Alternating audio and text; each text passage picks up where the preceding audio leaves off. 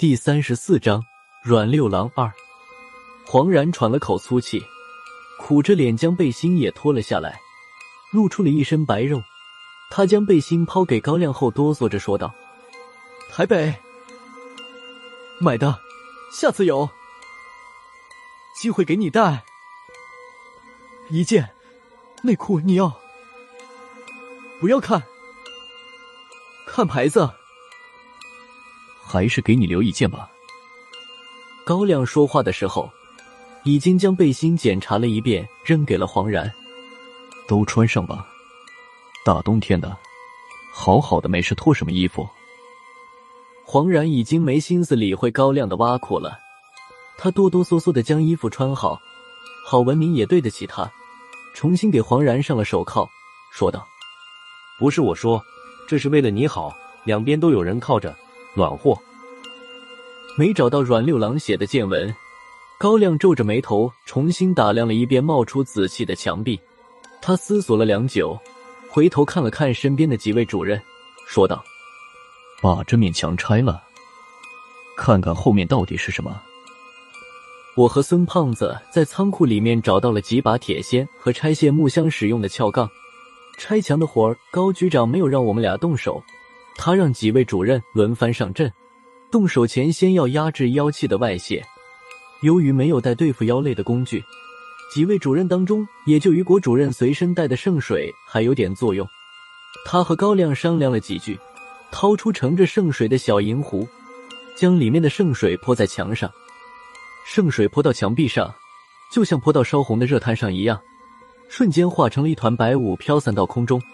不过经过圣水这么一激，原本还一丝一丝向外冒的妖气顿时消失了，雨果的圣水似乎还有和鲜血相似的作用，泼到圣水的墙壁变得腐朽起来。郝文明和林峰两人用铁锨铲下了墙壁外层的水泥，露出了里面一层一层的砖头。雨果接着将剩余的圣水泼到露出来的砖墙上，和刚才一样，圣水又化成了一团白色的烟雾。这次换上了欧阳偏左和邱不老。他们用撬棍插进了砖头的缝隙中，用力向下一拉，将砖头撬了下来。连续几次之后，露出来后面的石墙，墙上面还画着一个古怪的图案。墙上的图案画的太过抽象，看了半天才看出来，画的应该是一头狼。在所谓的狼头位置上，有一道极窄的缝隙。从角度上判断，之前看到的妖气应该就是从这里飘出来的。这道石墙极为坚硬，雨果再泼上圣水也没有用了。邱不老用铁锨劈了几次，连倒印都没有留下。邱不老也咬破指尖，甩上去几滴鲜血，没有了外泄的妖气，这几滴鲜血也没了作用，石墙依旧坚硬无比。邱不老回头看向高亮，说了一句：“应该有进去的法门。”说完，目光转向黄然，说道。这个你应该知道吧？黄然现在已经缓了过来，再说话声音已经不哆嗦了。他指着狼头上面的缝隙说道：“阮六郎的见闻上倒是提过，他使用一把祖传的盗墓利器插进了狼头的那道缝隙，才进的妖种。不过他用的是什么利器，见闻上没有说。”秋不老听到这里，瞪了黄然一眼，说道：“你为什么不早说？”黄然耸了耸肩膀，苦笑着说道：“刚才脑子动木了，一时没有想起来。”看见石墙上面露出狼的图像，高亮就开始沉默起来。他歪着头，一动不动的盯着图像上方的那道缝隙。刚才邱不老用铁锨劈石墙的时候，高局长的嘴巴动了一下，他好像是想说什么话，但话到嘴边又咽了回去。听黄然又提到了阮六郎，高亮的眼角不由自主抖动了两下。他回头看着黄然说道：“阮六郎的家传之宝，他的见闻上是真的没说，还是你忘了名字？用不用我提醒你一下？”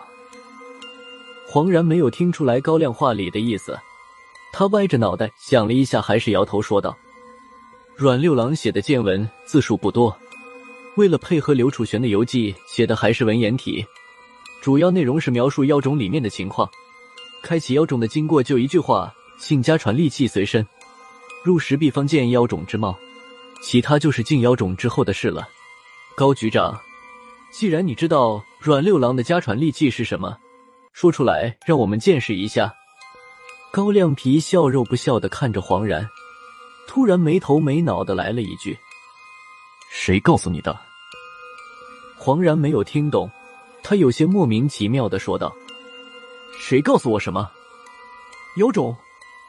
阮六郎的见闻上就是这么写的。”高亮笑了一下，拍了拍黄然的肩膀，说道：“你知道我说的是什么？